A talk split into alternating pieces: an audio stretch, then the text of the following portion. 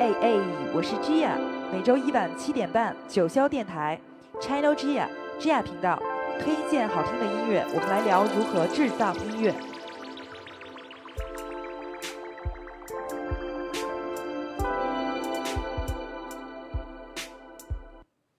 嘿，Hello，大家周一好，我是 Gia，今天又在九霄，呃，回来了。这个是春节之后的第一期节目。嗯，然后今天这个节目呢，就是我来精选十首比较小众的音乐。今天节目没有嘉宾，然后节目开始之前呢，刚才来九霄，刚好碰到了那个坏蛋调频的王硕和五三五，也是感觉是这个疫情差不多一年都没有见了。我们先听一下今天的这个第一首，第一首这个音乐人挺神秘的，呃，即使是我在维基百百科上都没有。找到太多他的资料，我们先听一下音乐。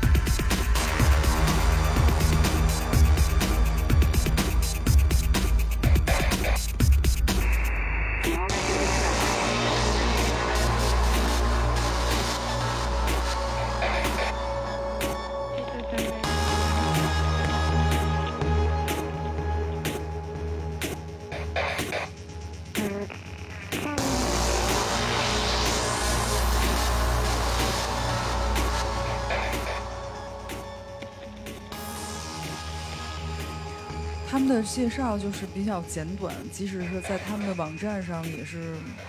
比较低调那种介绍吧，就一句话就是 some techno。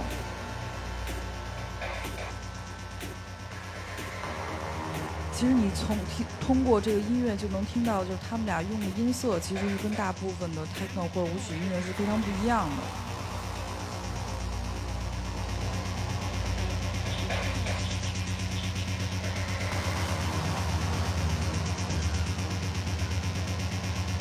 算是一个电子组合吧，然后有两个人，然后这两个人都是非常有经验的 DJ。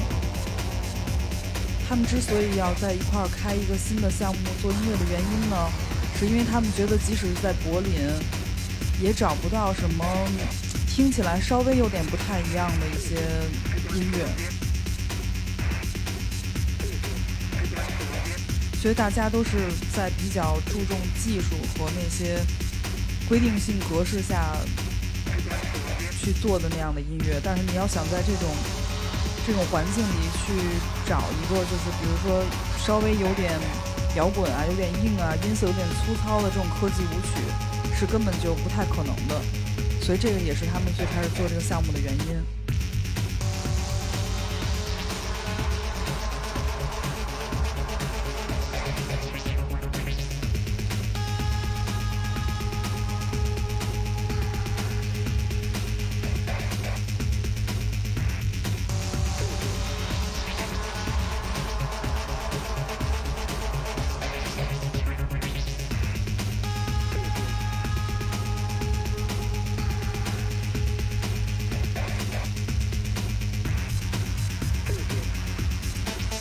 我今天选的这个十首音乐呢，它都不是属于说你第一次听就马上你能能容易很容易接受的音乐。我我记得之前有一次我在节目里放一个比较小众，比较小，我觉得也没有那么小众吧，就是我觉得很好听的一首电子音乐，然后有另外一个主播，呃。刚好他在下面，他可能下下一个就是他的节目。当时他我就上上卫生间的时候，他就说：“哦，这样你放这个音乐好冷啊，就感觉如果是冬天骑车的话，就会听听着这个音乐就会更冷。”其实确实对音乐的审美，它是一个非常非常个人化的。然后在我最开始做节目的时候，嗯，有在说这样你还是选一些就是能让听众比较容易去接受的音乐。然后反而是说做了这个十八期之后，我可能自己也是做了一个决定吧，就是既然大家选择听我的音乐，可能还是想找到一些跟大家市面上听到的不太一样的一些东西，所以我这个决定就是，呃，坚持可能这个节目以后会放至少我认为好听的音乐，我会分享给大家，别说我都觉得不好听，或者是我都觉得。哎，这个在节目里放有点难，我还要介绍给大家，就是坚持去放我的标准的审美，去精选了一些我觉得比较值得推荐给大家的音乐吧。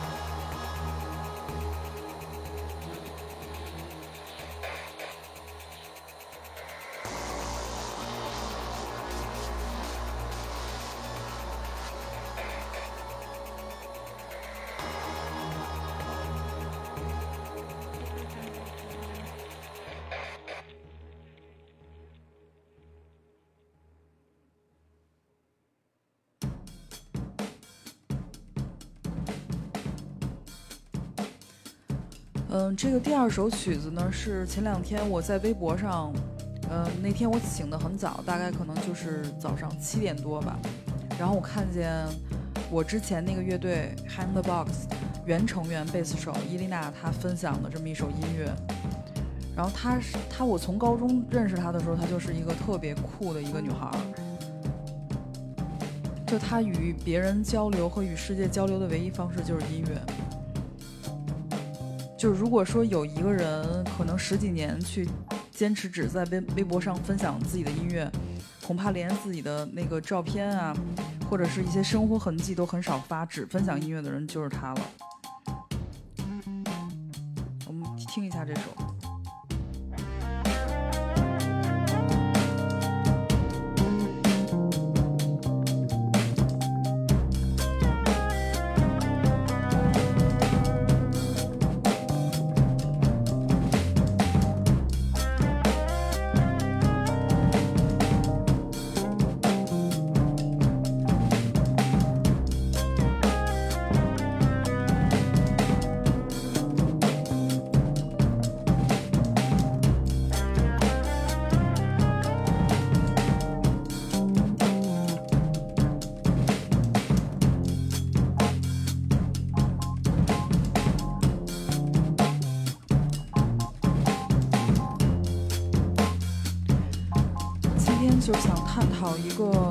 题，就是如果这个曲子没有唱，那我们听什么？曾经跟一个很喜欢收集唱片，然后自己也是开这个唱片 label 的一个哥们儿，就是探讨过这个问题。他说他可能更多的是听歌吧，就是对音乐的这个乐器之间的配合他不是很留意。那我们就像这样，他没有唱的音乐，他为什么可以被归类为好听的音乐，或者是值得听、有价值的音乐？那我们听这样的音乐听什么呢？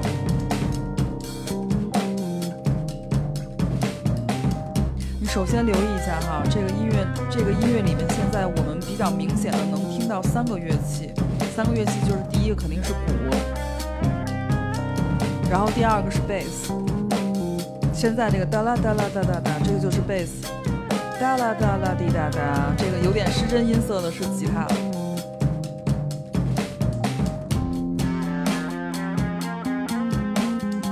刚才的这个段落色彩它有一个变化，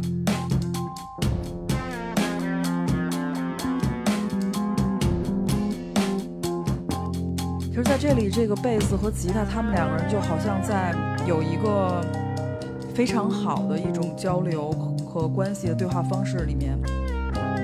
在互相诉说着一些东西，然后听没有唱的音乐呢，尤其是现代音乐吧，就是以乐队为，呃，以乐队为表现形式的这种乐队，更多的听的就是乐器之间的配合。好，下面一首曲子，这个情绪马上就上来了。呃，下面一首是一个八十年代的，呃，一个来自加拿大的一个电子合成器乐队。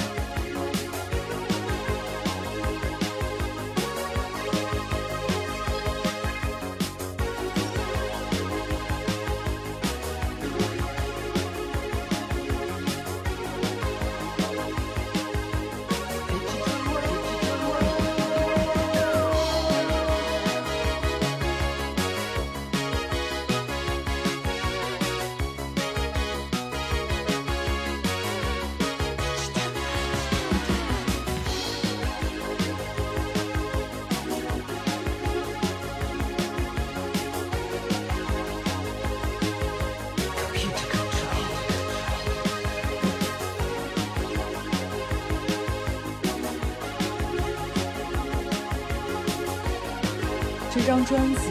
是一九八三年发行的，然后这个乐队叫 Trans X，来自加拿大的蒙特利尔，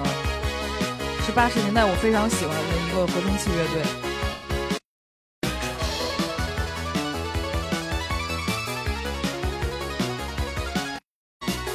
能听到八十年代的这个合成音色有非常有当时时代的特点。他们之间的配合也很纯粹。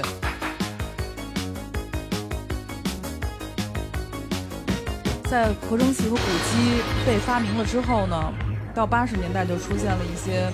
像，嗯，七十年代在呃德国的那支乐队 Kraftwerk 发电站的出现呢，就是给了很多人启发，告诉他们哦，我们用其实不用乐队的乐器，吉他、贝斯、鼓。我们用合成器和鼓机，我们也可以玩音乐。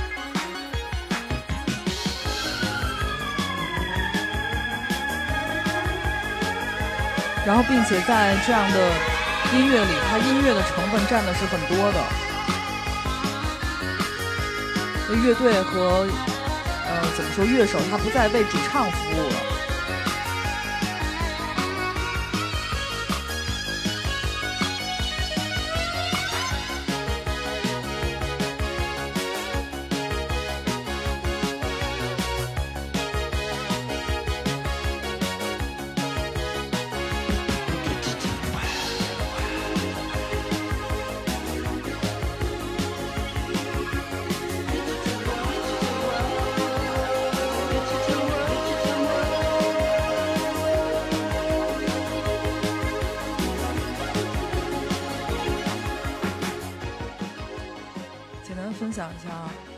可以理解成就是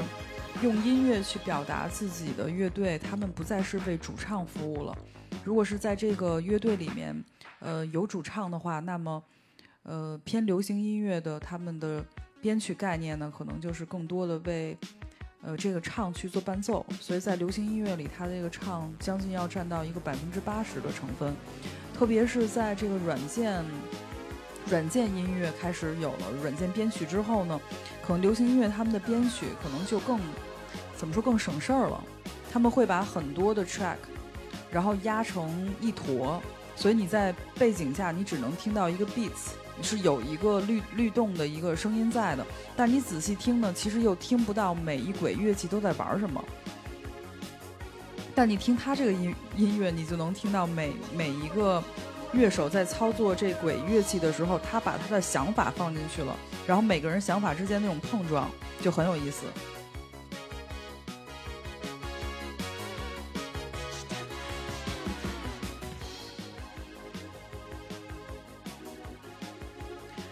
呃，我自己的定义呢，可能会把这个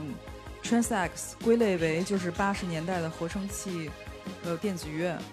但是同时呢，我们可以安利一个音乐风格叫 Italo Disco，然后这个 Italo Disco 呢，我想很多喜欢呃欧洲电子音乐的人应该都知道吧。呃，它是来自于二十世纪八十年代的这个欧洲地区流行起来的 disco 舞曲音乐，可能更多的是最开始是由意大利人制作的这种嗯意大利音乐家创作为主的这种舞曲。后来又影响了，比如说英国、美国、法国和德国这些国家的，就是音乐人。所以呢，一说起 Italo Disco 或者 Italo Dance，然后就要提到的一个概念就是欧舞。其实欧舞就是就是涵盖了这个欧洲舞曲的这种概念。当然，同时这 Italo Disco 和欧舞，他们也对着我们亚洲的音乐有很多的影响。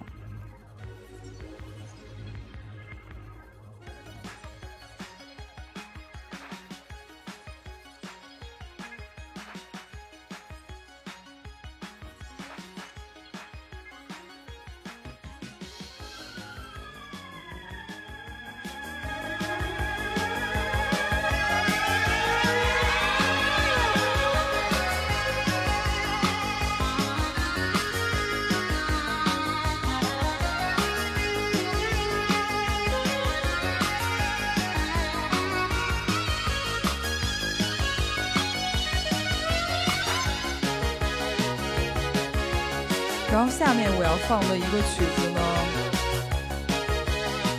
它其实算是一个古典音乐，来自一个法国的跨十九世纪到二十世纪的一个作曲家，一个非常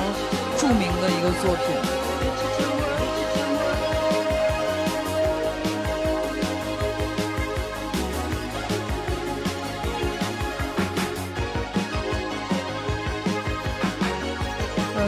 下一个曲子比较长，但是因为今天没有其他嘉宾嘛，我们更有安静的时间好好欣赏音乐，所以下一个曲子会从头到尾播完。我们先听一下。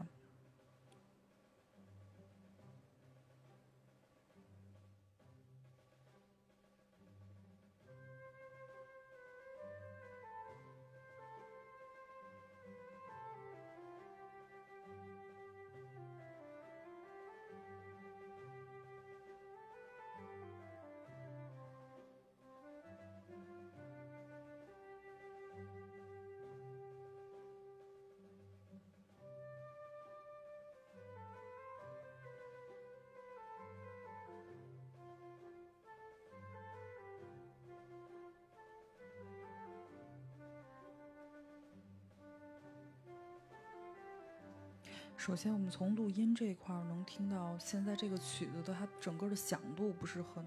很大，所以它的音量是比较小的。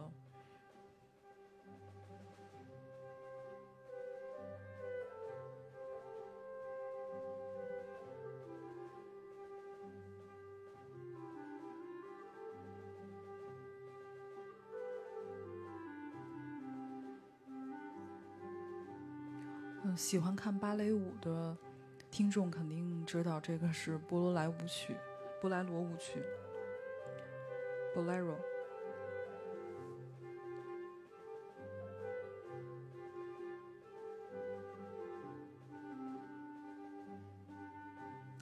它是由来自法国的这个作曲家叫莫里斯·拉威尔创作于一九二八年的一个作品，是在这个作曲家呃生前的七年吧，七年就是他去世的七年之前，是他最后一个呃最后一个比较大的一个一部舞曲作品。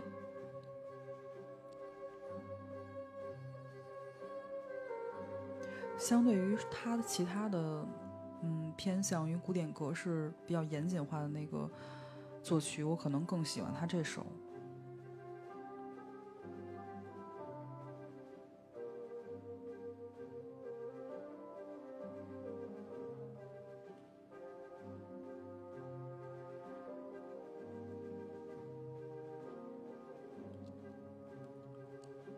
就是对古典音乐。到现代音乐这个发展转变的这个分水岭，如果不是那么了解的听众呢，可能不知道，就是在二十世纪初期，二十世纪二十年代吧，就这个时候刚好是，嗯，从这个古典音乐勋伯格的十二音，到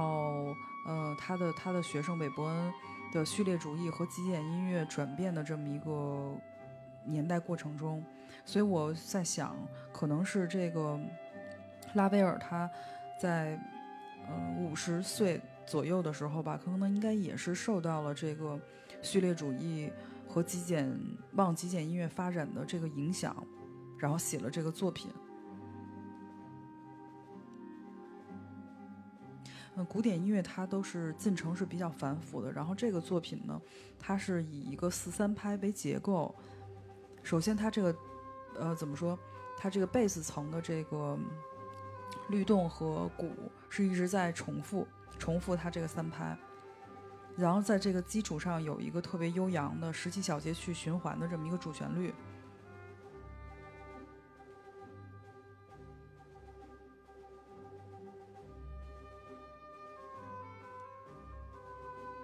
但是它跟极简音乐不同的是，极简音乐把这种重复缩短化了，然后它这个十七小节其实还是挺长的。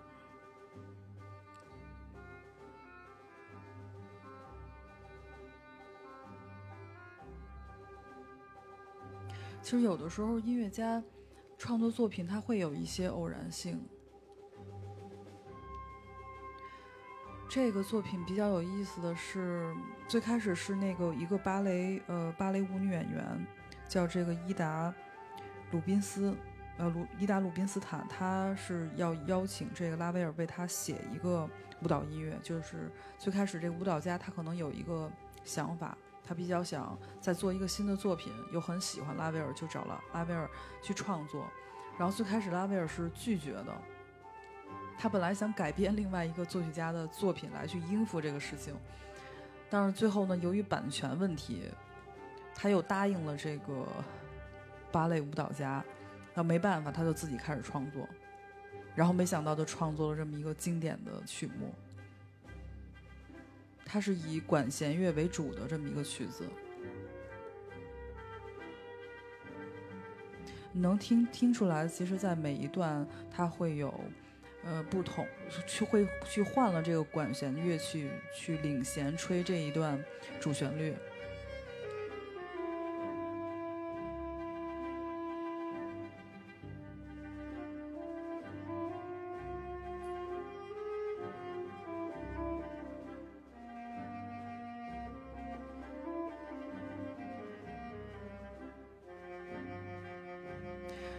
看了一下它那个列表里面的乐器还比较多，但主要的就是单簧管、双簧管和短笛。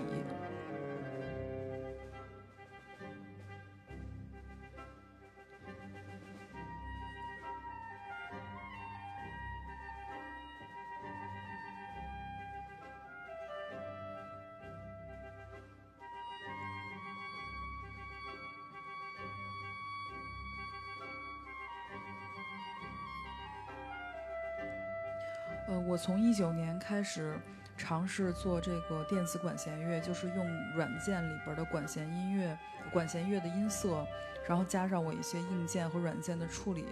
然后用它作为我的主要乐器去表达旋律。然后在这个创作过程中呢，呃，我写了，我我应该是写了有。差不多十条作品吧，然后在这个十条作品里有两个是比较长的，有一个曲子叫《The Fate》，然后之前在九霄演过，那个曲子是有十二分钟，分成三个部分，呃，除了第二个非常短的那个章节是用钢琴音色去演奏的，那前后都是用大提琴来表现。我我写完这个《The Fate》和另外一个《出埃及记》。这两个曲子之后，我就是感受到，呃，应该是之前一直在玩嗯，摇滚乐和独立音乐，所以这个四四拍的这个格式，对我有一种习惯性的常年的影响吧。都说二十一天形成一种习惯嘛，我在这个习惯里边已经有二二十年了，在做音乐，所以我最近还真的是挺想给自己找一个突破的，去尝试写一些。呃，跳出四四拍的音乐，就正在我去酝酿这个呃事情的时候，我就又听到了这个拉威尔的这首《布莱罗》，但是在最，但是就是跟我第一次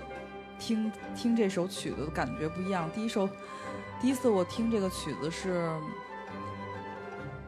可能我在舞蹈上有一些研究，然后我有一个呃做编舞的一个朋友，然后他是。萨顶顶的这个御用编舞师叫王守宇，对王守宇好哥们儿，然后给我发了一个这个布莱洛舞曲，说你可以看一下他这个独舞很有意思。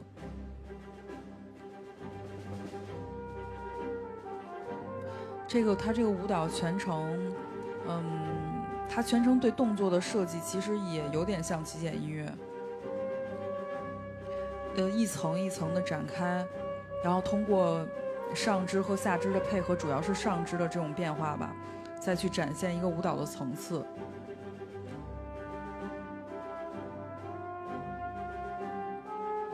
然后我最近听到这个曲子的时候，就是给了我一个小的灵感。我跟我有一个朋友叫 Amy，她也是一个舞蹈家。其实我们很多年前就。有说想合作的那种想法，但是那时候我做的音乐的风格可能不太适合芭蕾或者现代舞。然后他在元旦来看我那个音乐现场的那次，看到了我之前做的电子管弦乐，他还蛮喜欢的。我们可能今年会做一些嗯现场的一些电子管弦乐和现代舞的一些尝试。不过我说的这个灵感，可能真的是想写一个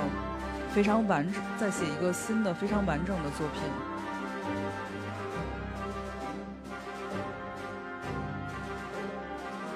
对于我来说，就是尝试脱离这个四四拍的一个作品吧。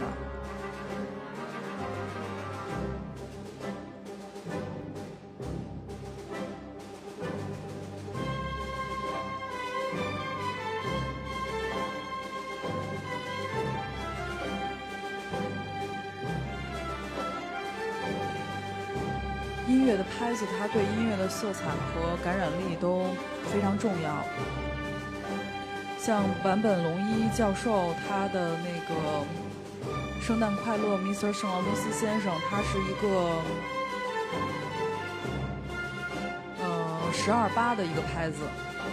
就是以八分音符为一拍，每小节十二拍这样去循环，所以他的那个曲子那种跳动性、灵动性很强。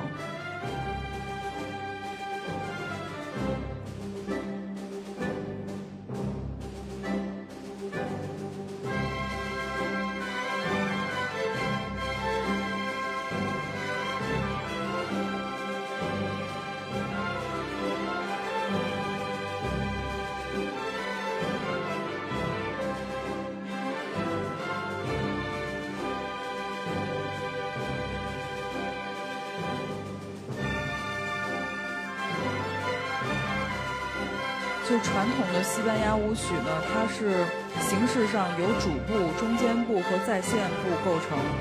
但 Liber 的这个舞曲呢，它只是借用了这个波莱罗的一个标题，实际上它是一个新的创作方式，一个很自由的这么一个曲子。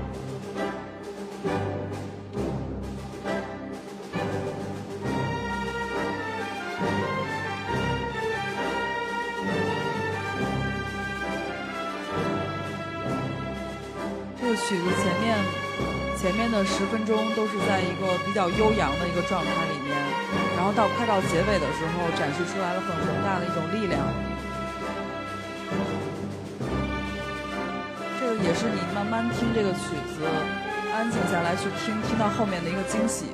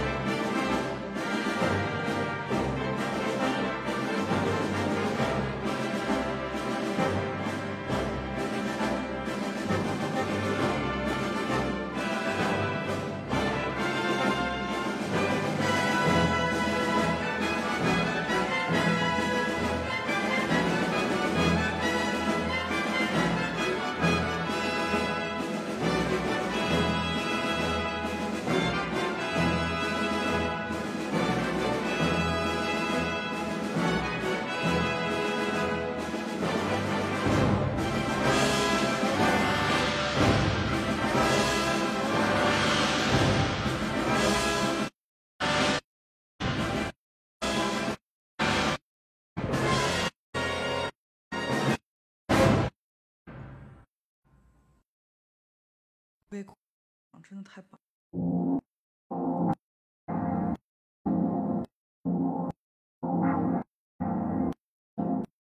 等到一首能跳曲，首曲我唱。最近在圈 DJ 安朋友圈捞，我先听。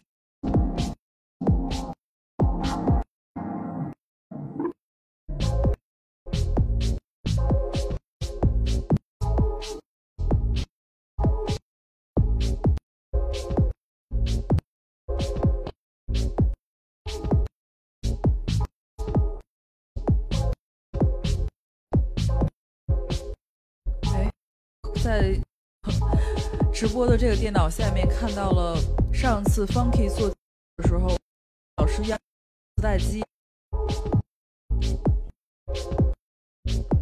所以你在九霄台不但能到线上听到黑天 C 卡，对于卡带，对于人来说，他们会比较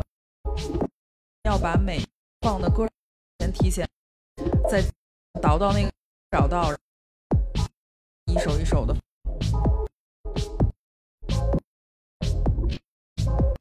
有的时候事情如果易了，可能比较缺，反而乐趣过程去，嗯，真付出是去感受做磁带机的去吧。大家生活快了，安静很慢，一件事有意思的。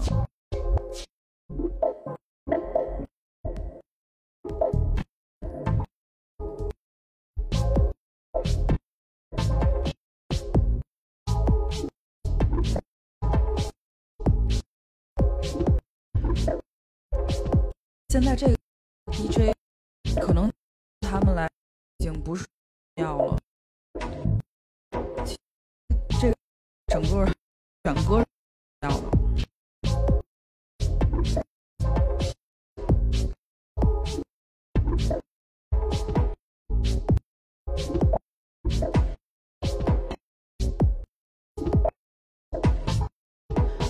咱介绍这个曲者，这个叫 Mias Mia 的茶，然后这个乐人叫斯文辛哈默，他是成长于八十年代，应该是个八零后，从九五年开始制作电子音乐。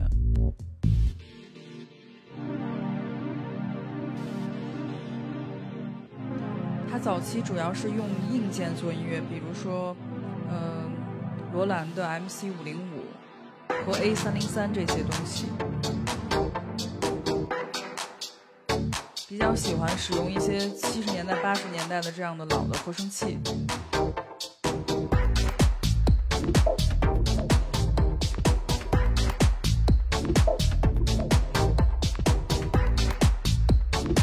它整个曲子充斥一种华丽感。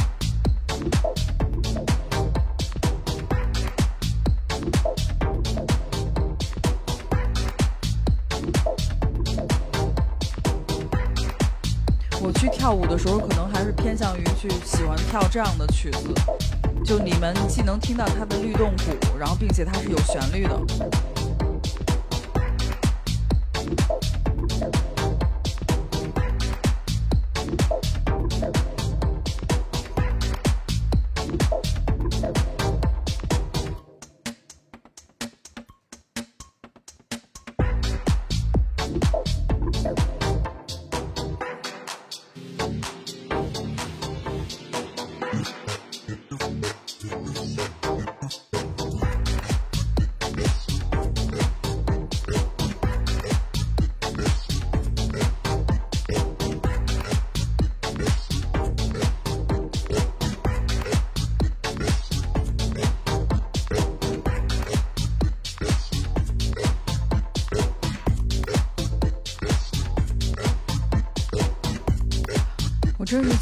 些做派对的，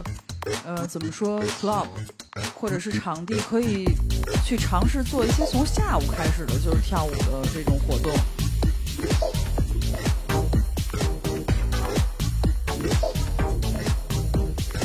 今天看到一个关于我们现在吃的外卖，很多食材都是那种打包的，可能是半年前做的。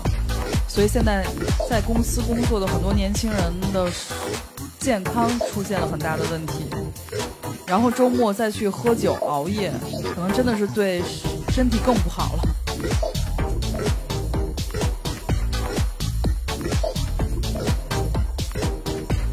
如果是这个派对是在下午，我们既可以特别放松的享受这个音乐，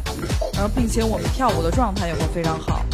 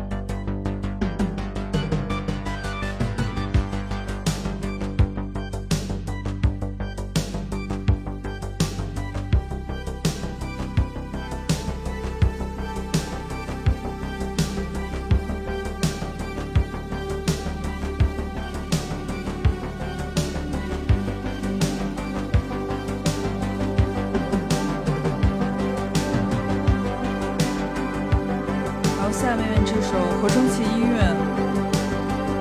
叫《隔离》，因为我去年也是发表了一个同名的音乐，也叫《隔离》。大概猜想是作者也是在隔离期间的一个灵感。那不同的是，他这个曲子是充满了希望，充满了希望和青春的这种生命力、张力。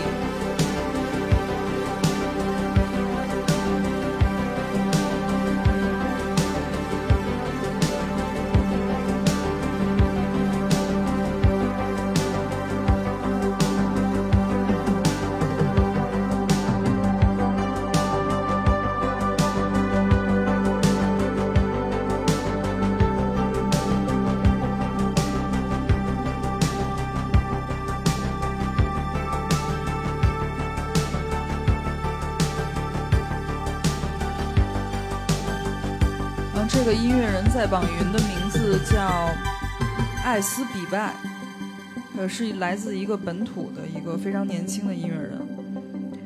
以年轻到以至于我不知道他几岁。这个艾斯比拜是大家呃认识的一个我们曾经比较熟悉的一个。有一个乐队叫果儿 VC，然后主唱后来单飞了，在做电子乐和模块音乐。然后这个艾斯比外呢是孙铃声的儿子小孙，所以我现在不知道他是上初中呢还是上高中。但是那个老孙分享这个曲子的时候，我就一下被吸引住了。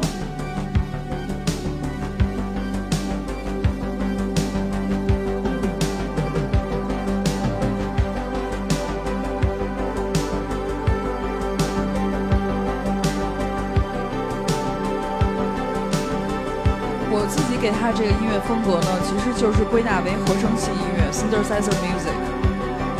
然后艾斯比外他给自己创立了一个风风格叫 “confuse electronic”，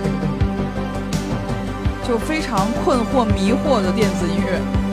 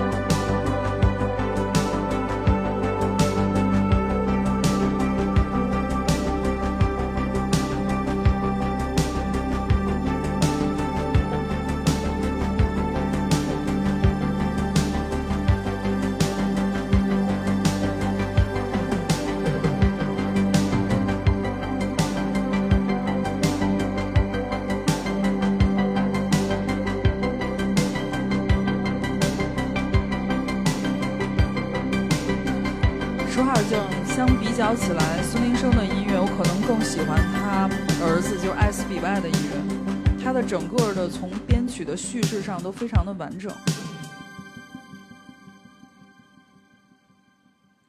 还挺期待他后面的新的音乐的。情绪一转，然后这个曲子是二零二一年二月八号刚发行的一个专辑里的一首曲子。然后作者叫 Kiwi Brown。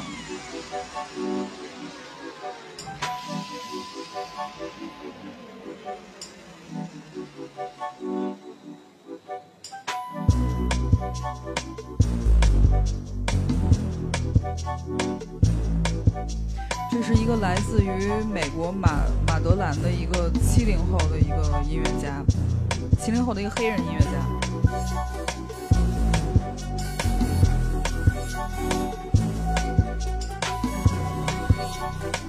我能从他的这张新的专辑里能 get 到很多比较前卫音乐的一些触角的方向。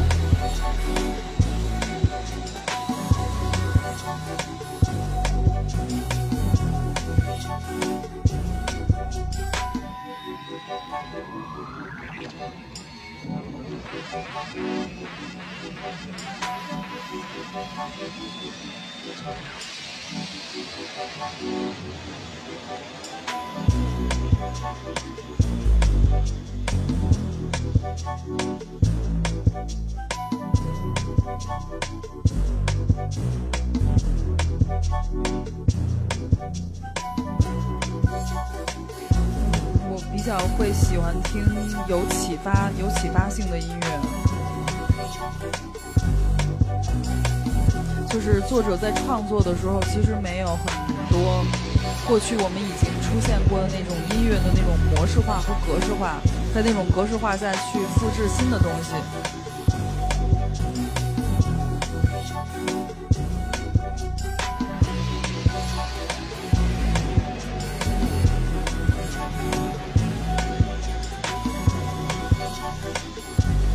能听到它这个曲子呢，是以合声器和有一有一点像管乐器的一个声音去搭配的。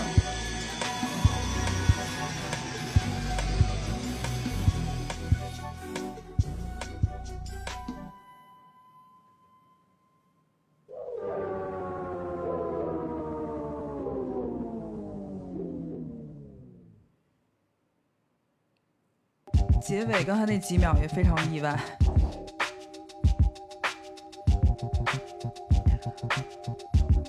然后下面这一首呢，是一个算是底特律嘻哈教父吧，Kanye West 非常崇拜的一个嘻哈音乐家。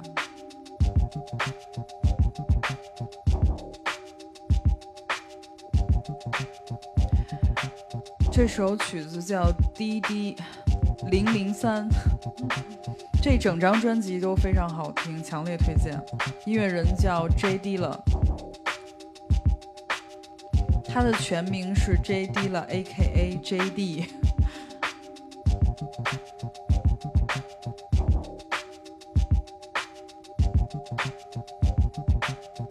我们先好好欣赏一下这个底特律嘻哈教父的这个曲子。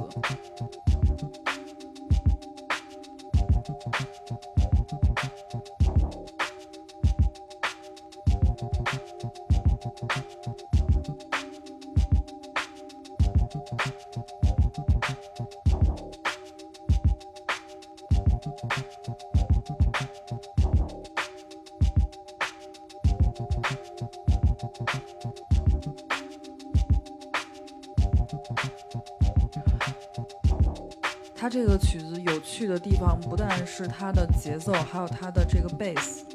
贝斯旋律走向和律动都非常特别。可惜这个这么有才华的音乐人，二十三岁的时候就去世了。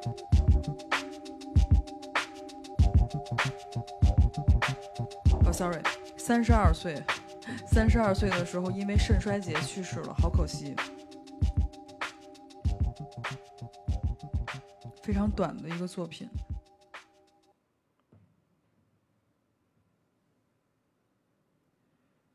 下一个，我们又跳一下跳到了一九八五年。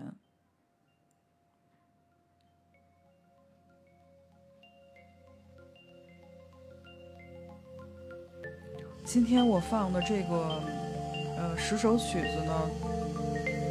真的都是需要就是安静下来好好听。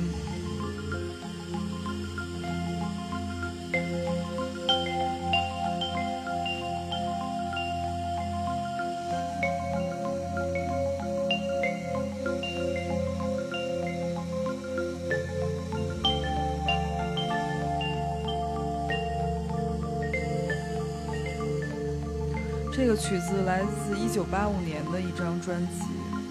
然后作者是德国的，可以说是合成器大师吧，德国著名作曲家。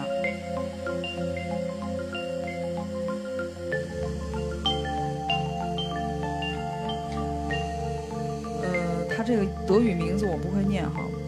译音叫克劳斯·舒尔兹。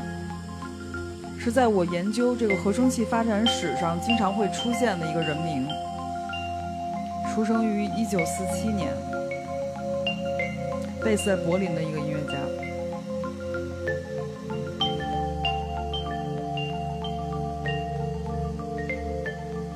他这个从业三十多年，出了四十多张专辑，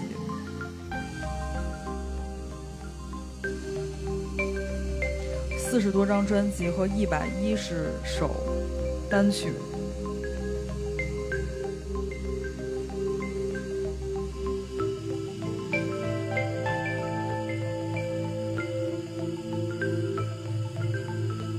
就是我选他的原因呢，是因为他的音乐听起来就是很有未来感，很自由。虽然他是属于和声器音乐大师，但他的框架和他制作音乐的方式似乎又没有那么和声器。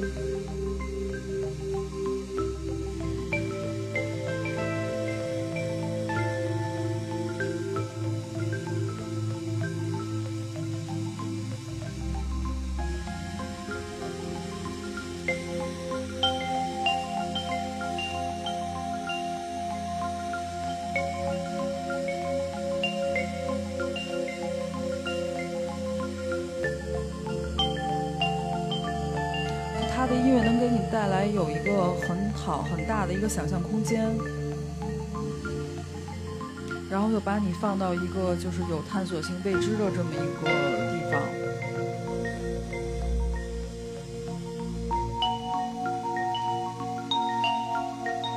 可能相比较比较具象的歌曲或者是音乐，我可能更喜欢比较抽象一点的，就是你可以去有一个想象空间去探索的这样的音乐。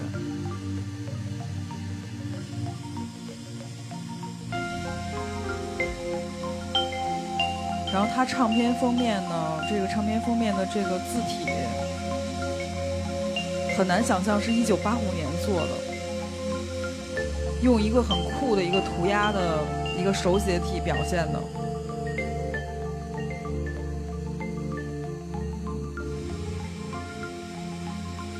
它这个封面其实看起来不像一张非常安静的电子合成器的专辑。然后那这个专辑起了一个主题是恐惧，但是我并又并没有在这个音乐里感受到这种恐惧，所以不知道音乐家他是用这种音乐去抵抗恐惧呢，还是用这种音乐去表现恐惧？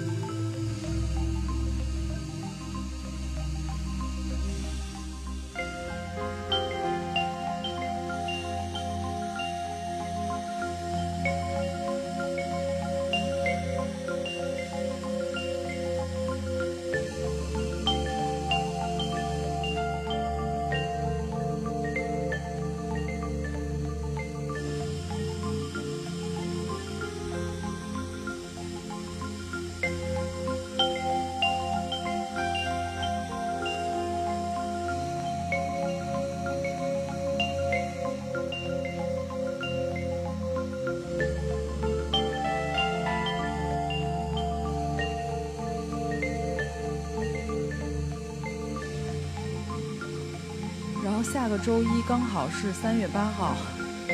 所以下一期是一个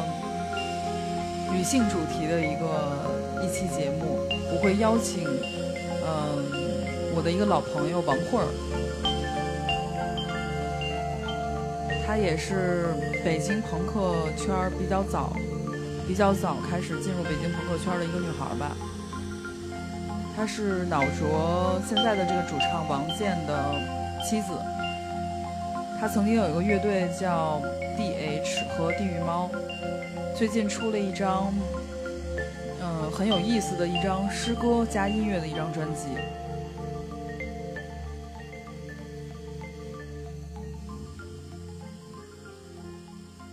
本来下一期还邀请了。呃摄影师欢导和之前跟我一块做过节目的黄焕，我们想四个女孩聊一期节目，但是刚好他们两个人都呃这个时间表都不合适。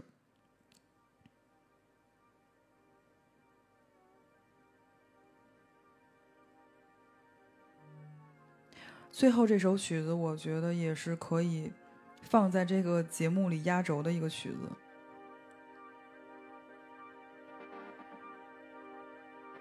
也是前面需要有点耐心，慢慢进入，到它后面非常有意思、有色彩的部分，就一下把你抓进去了。哦，这首曲子叫《一九七零》，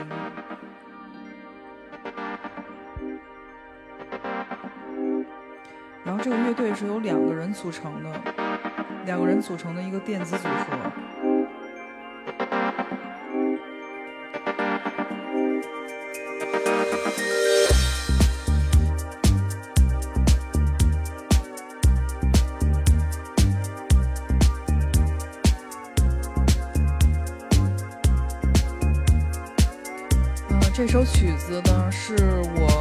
有一次跟我的一个女孩的一个朋友，我们一块儿去她在三里屯订的一个 Airbnb 的一个房间去过这 Girls Night 的时候，她放的一个曲子。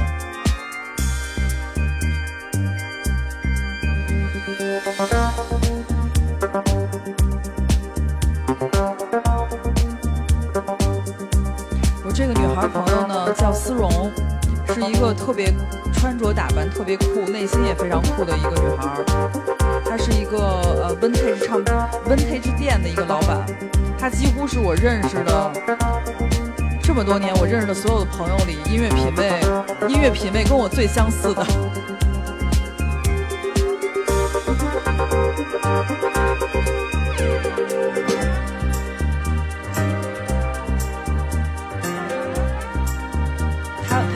曲子每一个列表，每的每一首歌我都喜欢，没有一首我不喜欢的。